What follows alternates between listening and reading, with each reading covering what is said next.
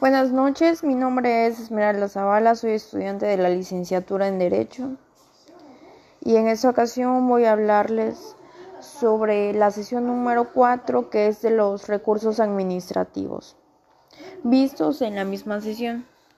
El primero es la Ley Federal de Procedimientos Administrativos. Considera que en el artículo número 83 al recurso de revisión se caracteriza por sus disposiciones.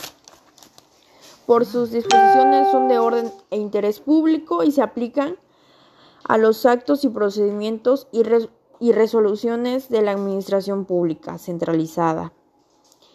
También esta se puede aplicar en los organismos descentralizados de la Administración Pública Federal, para estatal, respecto a sus actos de autoridad. Ese es el primero. El segundo recurso es la Ley Federal de Procedimiento Administrativo del, Distrito Federal. Pues al igual que la ley anterior, sus disposiciones son de orden o interés públicos, tiene como finalidad regular los actos y procedimientos de la administración pública del distrito.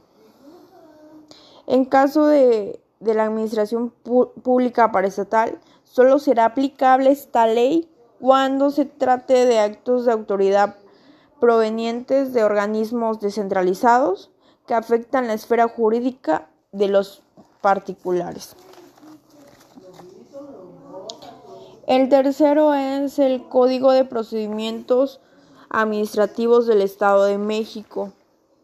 Bueno, en ese establece que contra los actos y resoluciones de las autoridades administrativas y fiscales los, particulares tienen la opción de interponer el recurso administrativo de inconformidad ante la propia autoridad en el juicio. En el quinto lugar está...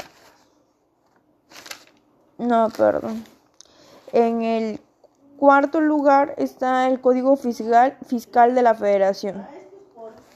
Este considera que en el artículo 116 que la, que la impugnación de actos administrativos dictados en materia fiscal federal a través de recurso de, de revocación.